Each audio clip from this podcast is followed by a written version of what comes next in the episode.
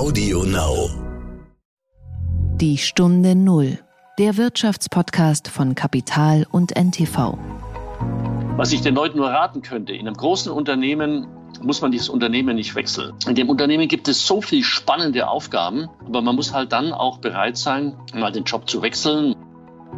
Wenn man gar nicht weiß, wie man sich verhalten soll, dann ist eine Regel erstmal zuhören. Man muss schon Fehler korrigieren, das habe ich auch machen müssen. Aber man muss schon aufpassen, dass man seine Autorität da auch bewahrt. Einer meiner Chefs, den ich sehr verehrt habe, hat immer gesagt, meine Aufgabe sei Klimazaubern.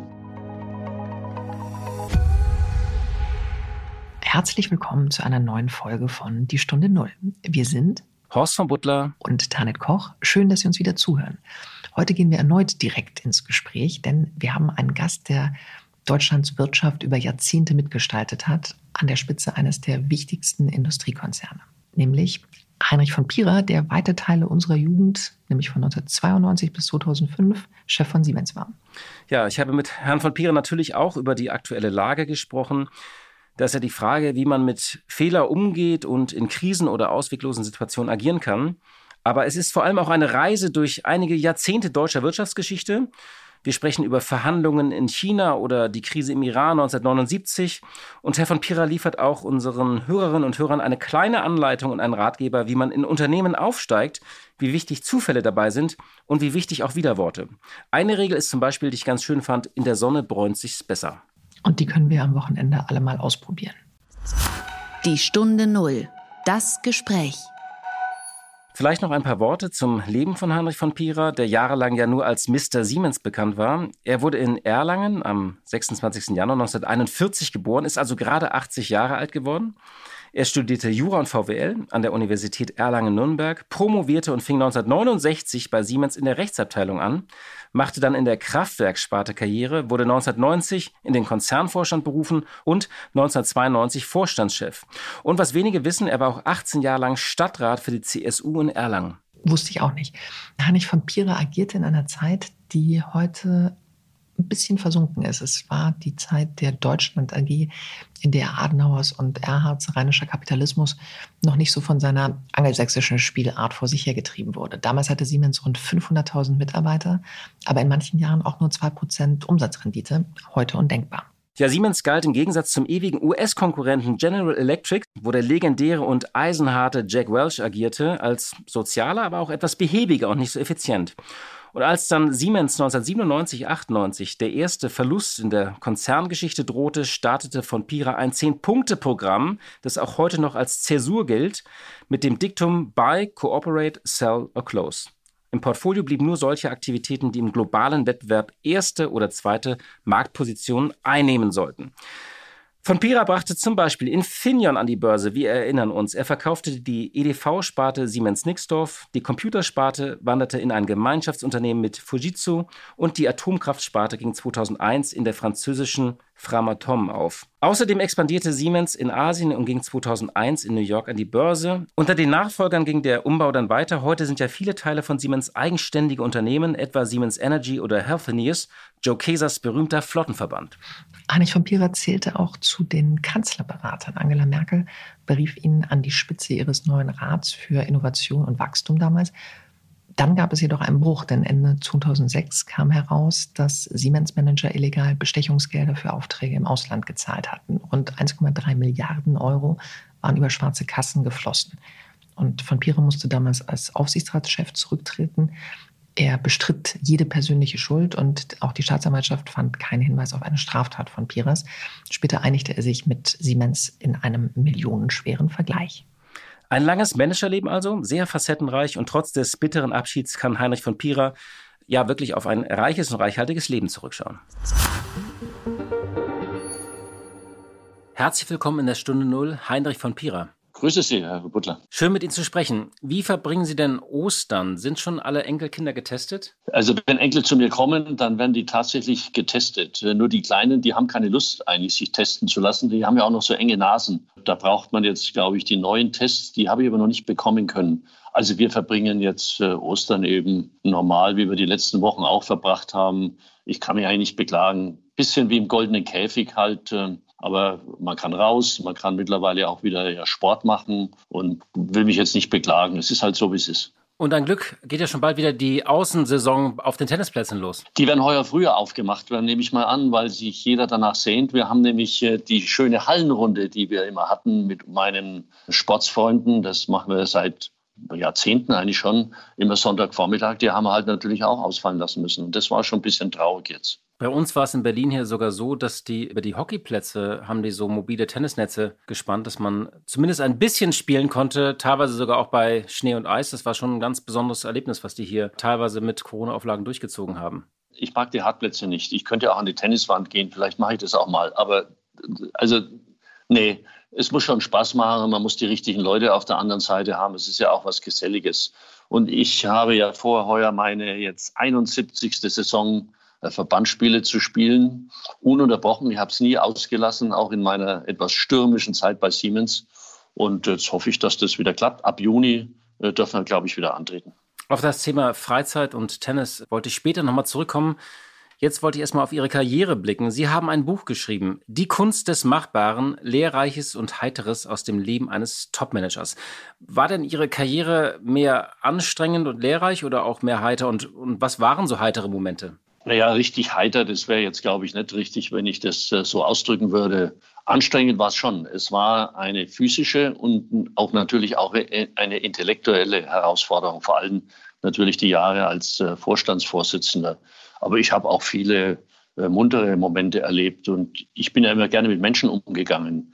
Und das war immer eigentlich eine Freude und bin auch immer gerne hingegangen und bedauere die Leute, die jetzt alle im Homeoffice sitzen und keinen persönlichen Kontakt mehr haben. Sie haben ja mal tatsächlich als Journalist angefangen, sind vielleicht ganz froh, dass Sie dann doch noch die Branche gewechselt haben. Aber wenn Sie so zurückblicken, wann war Ihnen eigentlich klar, ich möchte nicht nur zu Siemens, sondern ich will auch wirklich nach oben? Also ich habe als, als Sportreporter schon mit dem 16. Lebensjahr mein Geld verdient. Mein Taschengeld erst und dann später mein Studium. Und ich habe eine Menge gelernt als Journalist in den zwölf Jahren, nämlich auch komplexe Sachverhalte, auch wenn es meistens Sportereignisse waren, waren nicht nur Sportereignisse, aber meistens Sportereignisse, die Sache auf den Punkt zu bringen und aufs Wesentliche und es so formulieren, dass sich die Leute auch daran freuen und es auch lesen. Das habe ich von Ihren Kollegen gelernt damals. Und äh, das hat mir später im Übrigen einiges geholfen. Ja, den Weg nach oben. Also ich habe ja in der Rechtsabteilung begonnen und mein Ziel, auch das wäre damals schon sehr ambitiös gewesen, wäre mal Leiter der Rechtsabteilung zu werden, was äh, bei Siemens ein herausragender Job war, denn der war gleichzeitig Justiziar, war also sozusagen der Betreuer von Vorstand und Aufsichtsrat. Das wäre schon eine tolle Karriere gewesen. Na, es ist dann anders gekommen und äh, da haben natürlich viele Zufälle eine Rolle gespielt. Hatten Sie denn eine Art Mentor oder jemand, den Sie regelmäßig so um Rat fragen konnten? Naja, ich habe den Vorstandsvorsitzenden der Kraftwerke und da, damals, den kannte ich noch als kleiner Bub, weil ich ihm als kleiner Bub mal einen Schneeball ins Gesicht geschossen hatte aus kurzer Entfernung. Da war der ein mittelloser Student und wohnte in Untermiete in demselben Haus, in dem wir gewohnt haben. Und wie ich in der Rechtsabteilung in eine Sackgasse geraten war, bin ich zu dem hingegangen und habe gefragt, ob er mir helfen kann. Und der hat mir dann geholfen und da bin ich dann in Projekte reingekommen, die außerordentlich kompliziert waren. Da ging es um Kernkraftwerke und die natürlich die Nähe zum Vorstand immer gebracht haben, weil diese großen Projekte, da musste sich der Vorstand selber drum kümmern. Das war jetzt, sagen wir mal, in meiner Karriere äh, nicht gerade abträglich. Sie haben dann in Ihrer Laufbahn nochmal einen anderen Rat bekommen, den ich sehr interessant fand. Äh, und der lautete, in der Sonne bräunt es sich schneller. Können Sie kurz mal erzählen, äh, was es damit auf sich hat? Das war an einem ersten Tag, wie ich in der Rechtsabteilung begonnen habe. Da war der Chef nicht da, der war auf Dienstreise. Und da wurde ich rumgeführt und wurde auch in eine Nachbarabteilung geführt, in die Steuerabteilung. Und da war ein exzellenter Steuerfachmann, der hat aber nur eine na sagen wir, aus seiner Sicht äh, sehr bescheidene Karriere gemacht. Und der hat mir gesagt, in der Sonne bräunt sich schneller. Damit hat er gleich zum Ausdruck gebracht, also in der Dependance in Erlangen, da könnte ich gar nichts werden. Ich müsste eigentlich gleich nach München meinen Weg finden, dort, wo die Musik spielt und wo halt die Sonne scheint. Nämlich die Nähe zu den Leuten, die im Grunde über die Karriere entscheiden. Gab es für Ihren Weg nach oben eigentlich irgendwelche besonderen Eigenschaften, die Sie brauchten?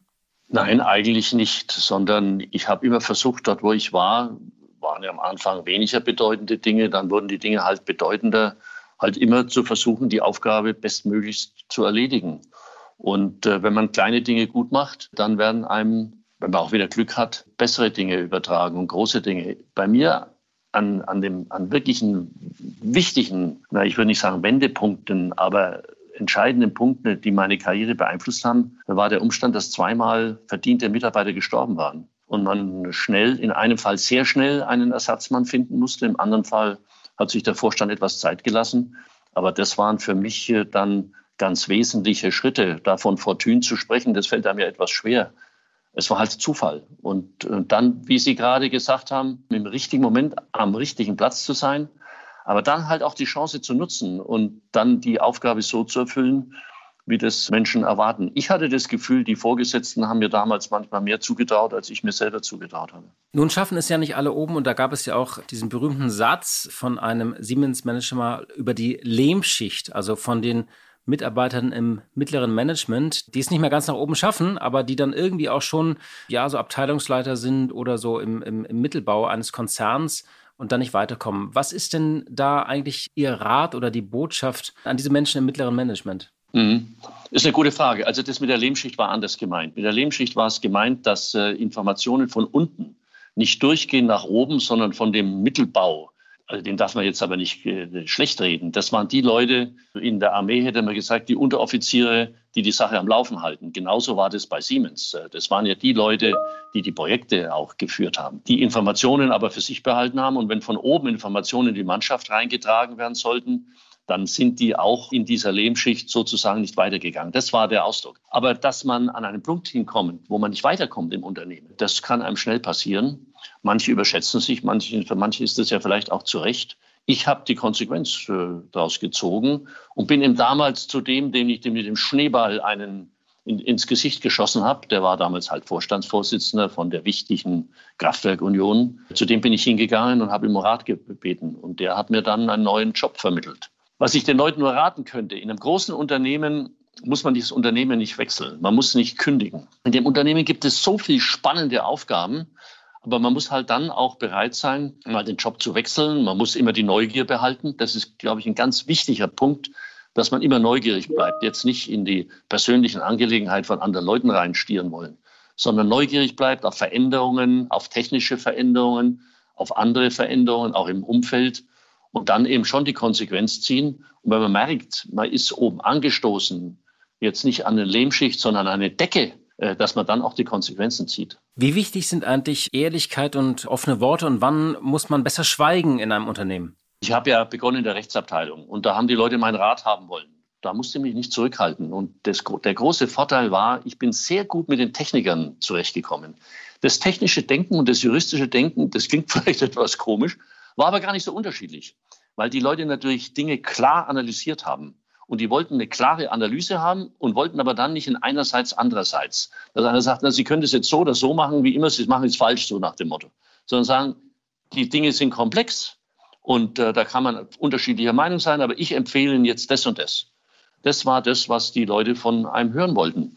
Und das habe ich versucht äh, einzuhalten. Da musste ich mich aber nie zurückhalten und, und irgendwie schweigen. Naja, auf der anderen Seite im falschen Moment die richtigen Dinge zu sagen, hilft einem häufig auch nicht weiter. Im Übrigen nicht nur im Büro, sondern auch im persönlichen Bereich ist das ja auch so. Man muss manchmal schon ein bisschen warten können, äh, bis halt die Chance kommt und bis man auch gehört wird. Manchmal wird man halt nicht gehört, wenn man im falschen Moment auch richtige Dinge sagt. Was ist noch wichtig oder zentral, wenn es um den Aufstieg nach oben in einem großen Konzern geht? Ich habe schon gesagt, Glück und Zufall waren, waren ein, ein ganz wichtiger Punkt. Auf der anderen Seite halt schon äh, Dinge konsequent zu Ende bringen. Also wir hatten ja ein großes Projekt da im Iran äh, mit den Kernkraftwerken. Da war einmal die Verhandlung natürlich mit den Persern. Das war eine physische und eine, sagen wir, auch psychische Herausforderung, weil halt Perser etwas anders ticken als wir. Da musste man sich schon darauf einstellen. Aber später ging es halt da auch sehr drum, um umsichtig vorzugehen, wenn plötzlich 3000 Leute auf der Baustelle in der persischen Revolution landen und sie gar nicht mehr telefonieren konnten. Das kann man sich heute gar nicht vorstellen. 3000 Leute, für die man Verantwortung hatte, wo man nicht wusste, wie eine Revolution ausgeht, dass das alles gut ausgeht, das wusste man ja nicht. Wie haben Sie das damals geschafft? Also wie haben Sie die Leute, äh, diese Tausende von Mitarbeitern rausbekommen? Ja, wir haben uns halt um die Leute gekümmert. Wir haben alle möglichen Dinge damals organisiert, die Leute heil aus, von da wegzubringen. Wir haben Schiff organisiert gehabt. Wir haben dann Charterflieger organisiert. Die sind geflogen, im Übrigen ohne einen, eine Luftüberwachung. Die sind halt einfach dahin geflogen und, und der, der Flughafen war gar nicht besetzt. Leute sind am Land auch rausgeflogen. Wir haben aber alle heil heimgebracht. Und das war natürlich etwas, was den Vorstand massiv betroffen hat. Und wir waren damals als Projektleitung jeden Tag beim Vorstand und der Vorstand wusste auch nicht weiter, sondern er war darauf angewiesen, dass die Projektleitung vernünftige Vorschläge macht und die dann auch wirklich durchzieht.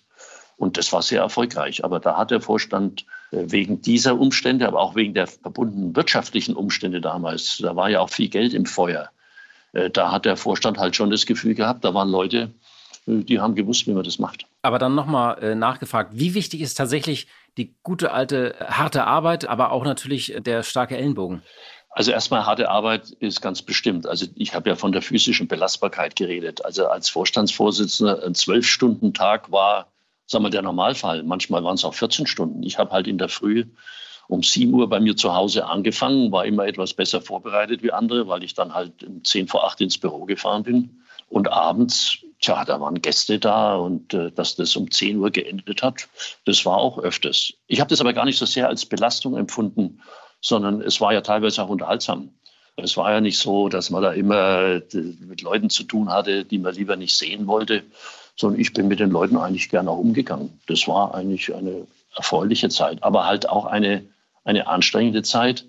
Und belastbar musste man sein. Man musste auch äh, gute Nerven haben es geht natürlich auch viel schief. Sie haben eben gesagt, dass Ihr Tag schon um 7 Uhr begann und heute ist es ja tatsächlich so, dass dann auch ein Topmanager zum Smartphone greift und vielleicht die ersten Newsletter liest oder die ersten Nachrichten oder WhatsApp sogar verschickt oder erste E-Mails oder das Presseclipping. Wie war das denn bei Ihnen morgens um 7 Uhr? Gab es da schon irgendwelche Akten oder gab es das Presseclipping per Post oder haben Sie Zeitung gelesen? Ja, also, also mit, mit den E-Mails musste ich mich nicht so viel äh, befassen wie heute, diese totale Erreichbarkeit. Ich habe halt immer noch viel Papier vor mir gehabt, also Vorlagen, die ich in der Früh dann gelesen habe, bevor ich mich äh, abholen habe lassen. Und dann habe ich es organisiert, dass ich als erster den Pressespiegel kriege. In der Tat. Und habe den also gleich um 8 Uhr, wenn ich im Büro war, als erstes gelesen. Das, äh, man musste schon informiert sein, äh, was sich abspielt, aber nicht nur in Deutschland eben, sondern ein globales Unternehmen, was in 200 Ländern der Erde ist, wo vielleicht 60, 70 wirklich wichtig sind da musste man sich schon etwas auskennen. Sie sind ja als äh, Chef von Siemens dann auch sehr viel gereist durch verschiedenste Länder und Kulturen. Wie haben Sie sich denn da vorbereitet? Haben Sie dann immer Bücher zur Geschichte gelesen oder gab es dann so kleine Fibeln und Benimmregeln, wenn Sie dann zum Beispiel nicht nur im Iran waren, sondern auch zum Beispiel in China oder in Asien? Da stößt man ja auf ganz unterschiedliche Kulturen. Das habe ich erstens in meinem Buch beschrieben. Nicht in allen Ländern, sondern so ein paar Länder habe ich äh, besonders beschrieben. Übrigens auch die Österreicher, weil die Deutschen meinen, dass sie in Österreich äh, sozusagen äh, lauter Deutsche treffen. Das ist ja nicht der Fall.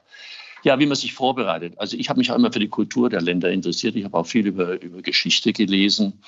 Aber wenn man gar nicht weiß, wie man sich verhalten soll, dann ist eine Regel erstmal zuhören. Wir neigen ja manchmal dazu, sagen wir, etwas äh, als Lehrer aufzutreten und immer gleich Ratschläge zu haben. Das sind ja häufig sehr selbstbewusste Leute, mit denen ich zu tun habe.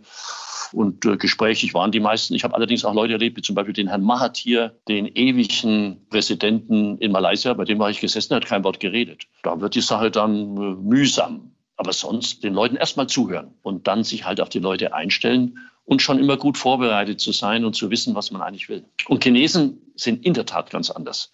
Bei Chinesen, ja, sich da zurechtzufinden und aus dem Minenspiel der Chinesen etwas abzuleiten, da muss ich ehrlich sagen, das ist mir nicht gelungen. Wichtig ist es, so haben es äh, mir andere Manager mal geschildert, dass man bei Verhandlungen nicht sofort auf zum Geschäft kommt, sondern dass man erstmal eine Beziehung aufbaut, im Essen geht, äh, vielleicht sogar die Familie kennenlernt. Also dass es auch sehr wichtig ist und eben auch Zeit kostet, mit diesen Menschen diese Beziehung aufzubauen. Also das gilt eigentlich überall. Und in, in, meinem Job als Vorstandsvorsitzender haben die Leute nicht erwartet, dass ich über konkrete Projekte rede. Schon, wenn ich irgendwas unterbringen wollte, dann habe ich es schon getan aber die wollten eigentlich mit mir über allgemeine Themen. Herr Chiang Zemin, einer der ganz bedeutenden chinesischen Staatspräsidenten, der hat bei mir mal angefangen, mit mir über Hegel zu reden. Also musste ich erst mit ihm über Hegel reden.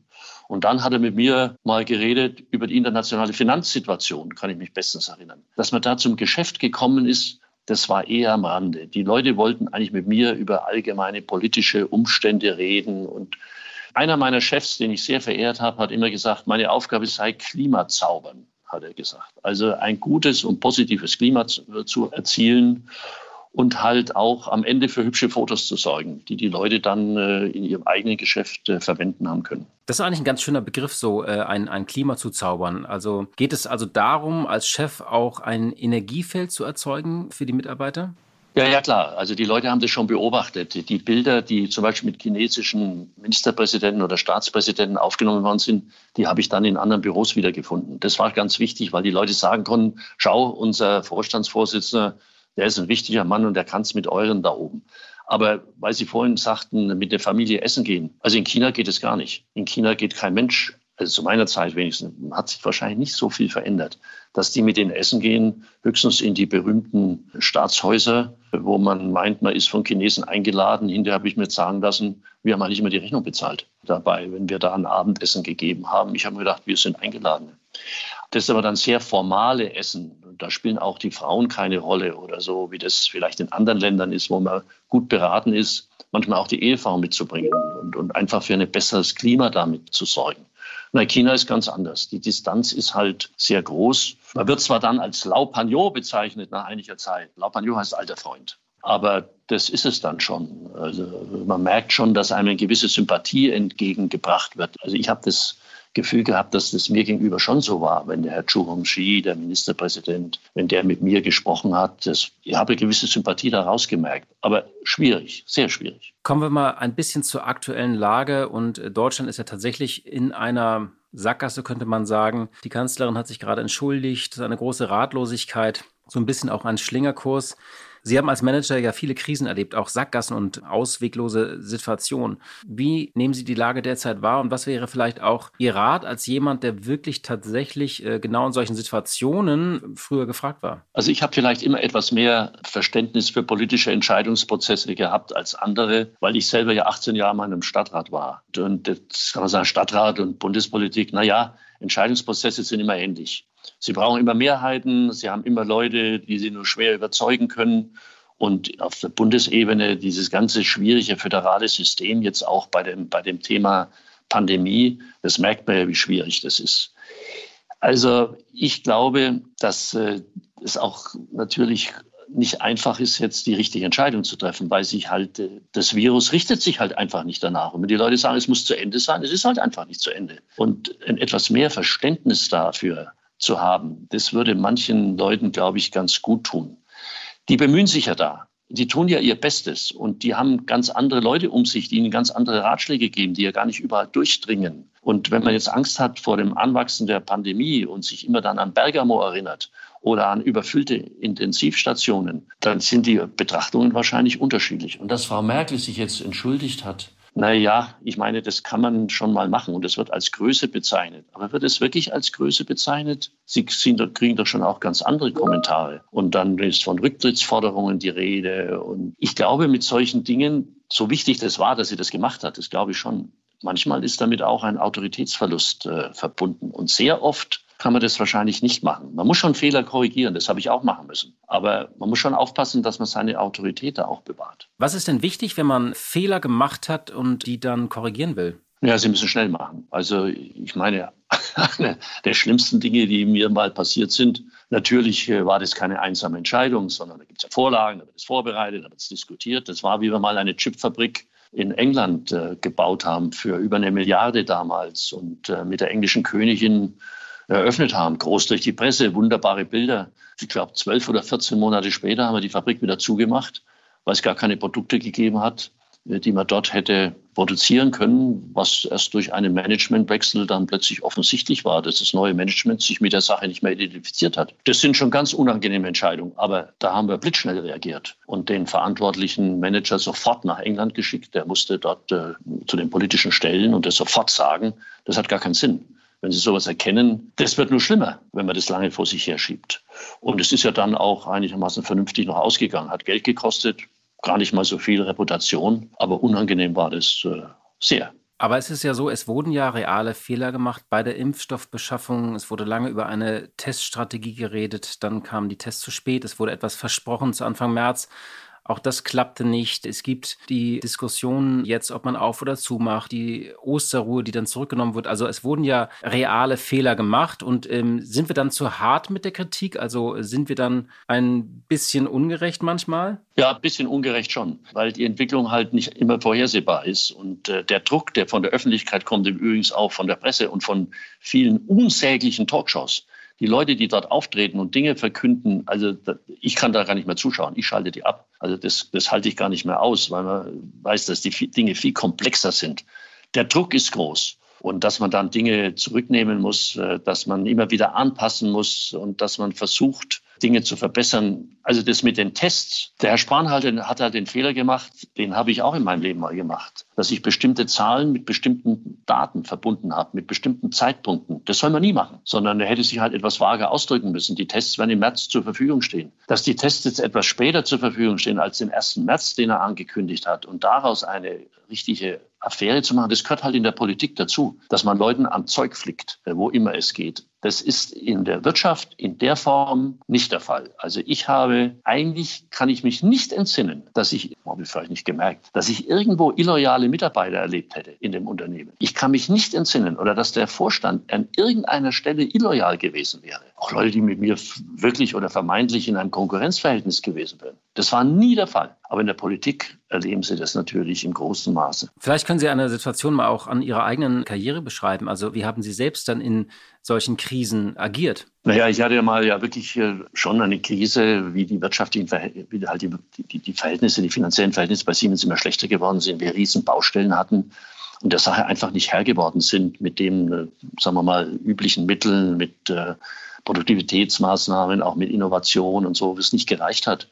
Und damals habe ich eigentlich über Nacht den Einfall gehabt, äh, dass ich ein völlig neues Programm machen muss. Und das habe ich auch mit Hilfe des Kommunikationschefs damals, äh, der mir geholfen hat, habe ich das in ein Zehn-Punkte-Programm wirklich buchstäblich übers Wochenende, von am Freitag bis Sonntag haben wir das äh, neu gemacht. Zehn einfache Punkte. Ab Montag die verkündet im Vorstand, im Aufsichtsrat, in der Öffentlichkeit. Und das hat einen totalen Wendepunkt im Unternehmen gebracht und auch in meinem, in der Wahrnehmung meiner Person und auch äh, in der Wahrnehmung des Unternehmens. Ja, solche Punkte gibt es und da müssen Sie richtig reagieren. Ich habe da richtig reagiert. Das war ein glücklicher Umstand. Kommen wir vielleicht nochmal auf ein anderes Thema, über das Sie auch geschrieben haben. Sie haben gesagt, dass Sie die ersten Jahre an der Spitze von Siemens überhaupt nicht auf den Aktienkurs geschaut haben oder sich damit beschäftigt haben. Das ist ja heutzutage undenkbar. Sind Manager und viele Unternehmen heute zu sehr auf Aktienkurse noch fixiert, auf, auf schnelle Erfolge oder eben auch auf Aktienrückkäufe, die ja leider auch in vielen Unternehmen seit einiger Zeit sehr populär sind. Das ist ja ein Kapitel in meinem Buch, weil mich das auch umtreibt, äh, die Sache. Also es stimmt, ich habe die ersten Jahre, vielleicht die ersten fünf Jahre, mich um den Aktienkurs so gut wie nicht gekümmert. Das hat der Finanzchef gemacht, der hat ab und zu berichtet im Vorstand, dass er wieder auf einer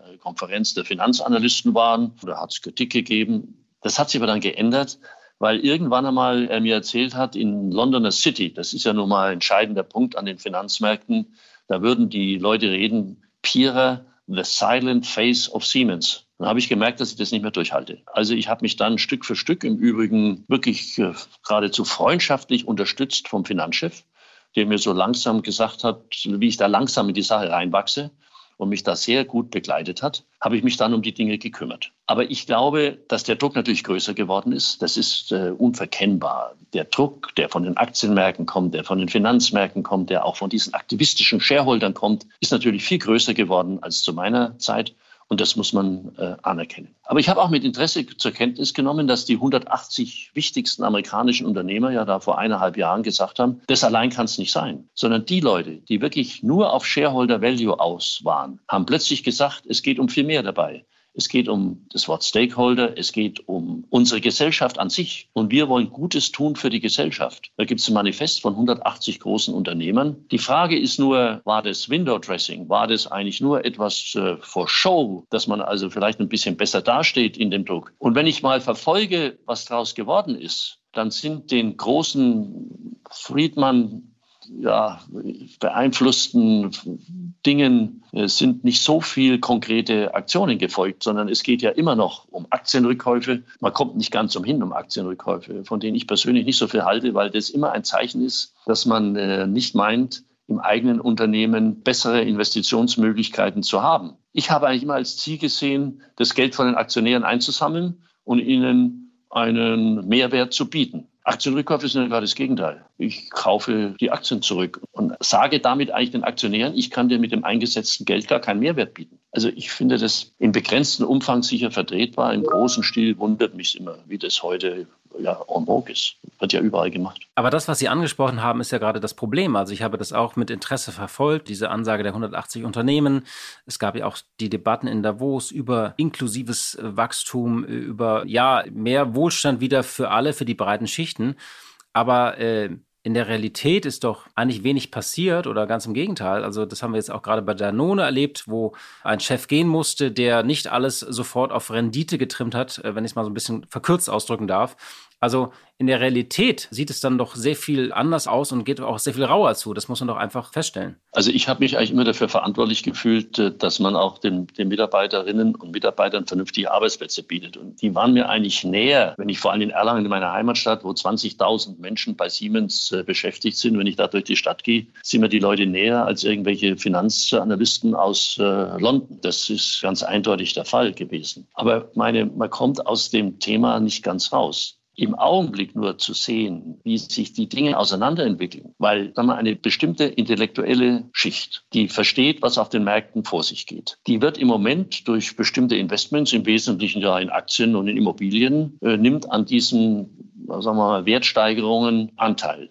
Und die einfachen Leute, wenn Sie mit denen zu tun haben, die haben gar keine Chance daran, Anteil zu nehmen. Und das ist schon eine Konsequenz aus der Politik der EZB und von Herrn Draghi. Wenn das noch länger dauert, ist das schon, äh, ich meine, ein schwieriger Umstand. Und das ist schon besorgniserregend. Jetzt glaube ich nicht, dass es in Deutschland zu einer Revolution führt oder so. Das glaube ich nicht, weil es ja auch eine große Mittelschicht gibt und weil es den Leuten insgesamt ja eigentlich ganz ordentlich geht. Aber das zu beobachten, wie die Dinge auseinanderklaffen auch in, in Amerika zum Beispiel. Die Leute das dort so lange hinnehmen, das wird man sehen. Auf jeden Fall läuft ja diese Debatte um Stakeholder Capitalism versus Shareholder Capitalism, die läuft ja schon einige Zeit. Ich habe bloß den Eindruck, dass, wie gesagt, dass sich da wenig tut und dass dann aktivistische Investoren eben dann doch Druck auf Unternehmen ausüben oder sich aufzuspalten oder bestimmte Geschäfte abzuspalten oder Fabriken zu schließen, was ja manchmal auch notwendig ist. Aber der Druck bleibt ja da von den Kapitalmärkten. Ja, man sieht es schon, äh, die, diese, das ganze Thema Fokussierung der Unternehmen, äh, das da ausgelöst worden ist äh, durch den Druck der Finanzmärkte. Die Frage ist ja nur, ob man den Leuten wirklich immer so nachgeben muss, ob man nicht mit langfristigen Konzepten kommen kann. Aber wenn ich sagen kann, also ich habe ein Konzept und es ist auf profitables Wachstum ausgerichtet und ihr müsst halt etwas Geduld haben. Schauen Sie, wenn Sie heute einen großen Pensionsfonds haben, der bei einem Unternehmen investiert ist und der hat drei Millionen, fünf Millionen, zehn Millionen Aktien. So, so groß ist es ja manchmal. Der geht Ihnen ja nicht morgen von der Fahne. Das kann ja gar nicht sein. Die Leute müssen ja mit Ihnen weiter zusammenarbeiten. Da glaube ich, äh, mit den Leuten mit Konzepten zu kommen und sagen, also ich habe im, im, wenn die nicht dabei waren, ja manchmal gesagt, you analyze, we manage. Aber besser, wenn sie nicht dabei waren. Aber das wussten die, dass ich so denke. Und im Grunde ist das ja auch akzeptiert worden. Aber ich ich akzeptiere auch auf der anderen Seite, dass der Druck größer geworden ist und dass äh, heute man schon aufpassen muss, dass man nicht in Händen, die Hände von diesen aktivistischen Shareholdern fällt, bei denen es um nichts anderes geht als um die Mehrung von Shareholder Value und eine, sag mal, Zufriedenstellung der Aktionäre. Und da spielen die Mitarbeiterinnen und Mitarbeiter keine große Rolle. Und da könnten natürlich schon ein Management äh, auch vielleicht noch etwas stärker unterstützt vom Betriebsrat und Gewerkschaften könnte sich da schon wehren. Letzten Endes ist das ja auch etwas, was Ihr früheres Unternehmen getroffen hat. Siemens, die sich ja praktisch im Voraus einen Gehorsam aufgespalten haben und gesagt haben, wir machen es selbst, bevor wir aufgespalten werden, nicht? Naja, den Siemens-Fall will ich jetzt nicht kommentieren. Ich meine nur, man muss mit einem langfristigen Konzept kommen. Und das Konzept jetzt nicht erst finden, wenn eine Krise entstanden ist. Das ist natürlich eine Daueraufgabe. Und da spielt die Transparenz eine große Rolle, da spielt die ständige Information eine Rolle. Und da spielt natürlich auch eine Rolle, dass an der Spitze eine überzeugende Figur ist, äh, die das auch gut überbringen kann. Und zwar nach außen, aber Sie müssen immer sehen, jede Information, die Sie nach außen geben, geht heute natürlich auch nach innen. Und es muss auch nach innen glaubwürdig sein. Die Mitarbeiter müssen gerne für einen Chef arbeiten und müssen jetzt nicht verehren, äh, das ist nicht notwendig. Aber Sie müssen sagen, ja, das ist der richtige Mann, für den arbeiten wir gerne und der hat eine gewisse Vorbildfunktion. Das halte ich schon für notwendig. Wir haben am Anfang dieses Gesprächs über Tennis gesprochen und möchte mal gerne darauf zurückkommen. Sie haben ja tatsächlich es geschafft, trotz Ihrer 12 oder 14 Stunden Tage und trotz des sehr anstrengenden Jobs, Ihre Tenniskarriere am Laufen zu halten. Wie haben Sie das geschafft, sich für dieses Hobby zu kämpfen und ja auch immer wieder Räume für eine Leidenschaft zu erhalten? Ja, das hat mich meine Frau auch manchmal gefragt. Und zwar habe ich halt die Termine dieser Verbandsspiele etwas früher gehabt als andere. Das habe ich organisieren können. Und deshalb habe ich im Mai und Anfang Juni immer schon rechtzeitig äh, Termine geblockt am Wochenende Wochenende. Meine Frau hat sich gewundert, dass ich an diesem Wochenende im Mai und Juni eigentlich äh, immer zu Hause war. Aber ich habe schon massive Anstrengungen unternommen, da also wirklich dann zu solchen Punktspielen zu erscheinen. Das will ich gar nicht alles schildern, was ich da äh, gemacht habe.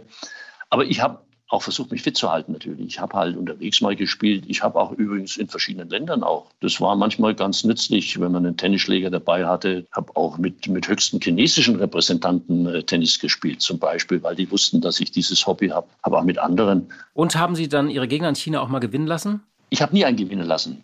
Aber gegen den habe ich verloren, weil der hatte eine Partnerin, die war etwas stärker als die, die er für mich ausgesucht hatte. Und deswegen habe ich gegen den verloren. Der hat aber nicht besser gespielt als ich, aber das Doppel auf der anderen Seite war stärker als äh, meines. Aber ich habe nie jemanden gewinnen lassen. Nee, nee. Das haben die auch nicht erwartet. Auch Gerhard Schröder, mit dem ich öfters Tennis gespielt habe, der hat es nie erwartet, dass man ihn gewinnen lässt. Nee. Später haben wir allerdings zusammen auf derselben Seite Doppel gespielt und da haben wir eigentlich regelmäßig auch gewonnen. Konnten Sie denn beim Tennis abschalten oder konnten Sie beim Tennis auch ein bisschen nachdenken? Nee, beim Tennis äh, schaltet man völlig ab. Sie, haben sich ja, Sie müssen ja jeden Schlag konzentrieren, Sie müssen ja dauernd rennen und sich anstrengen.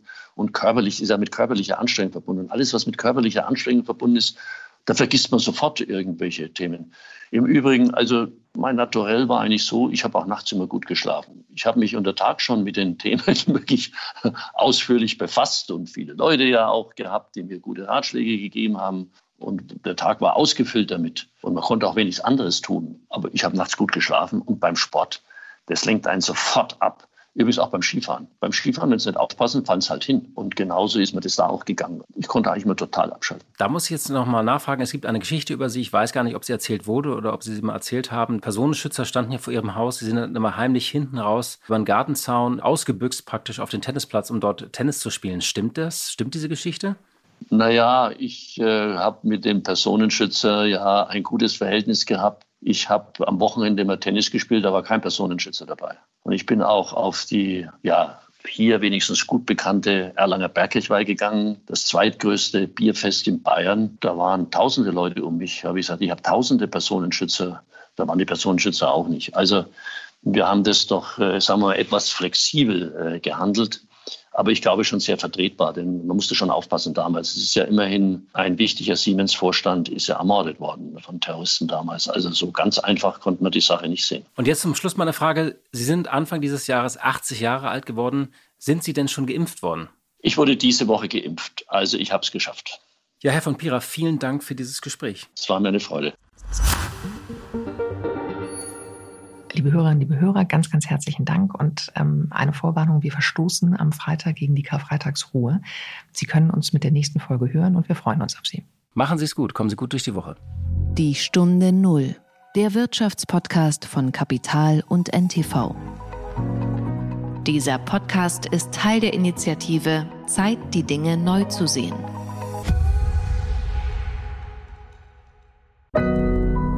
Audio Now.